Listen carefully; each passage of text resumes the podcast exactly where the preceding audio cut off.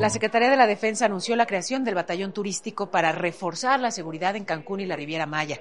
Y la esposa del Mencho, Rosalinda González, fue ingresada en un penal femenil de Morelos. Es considerada la operadora financiera del cártel Jalisco Nueva Generación.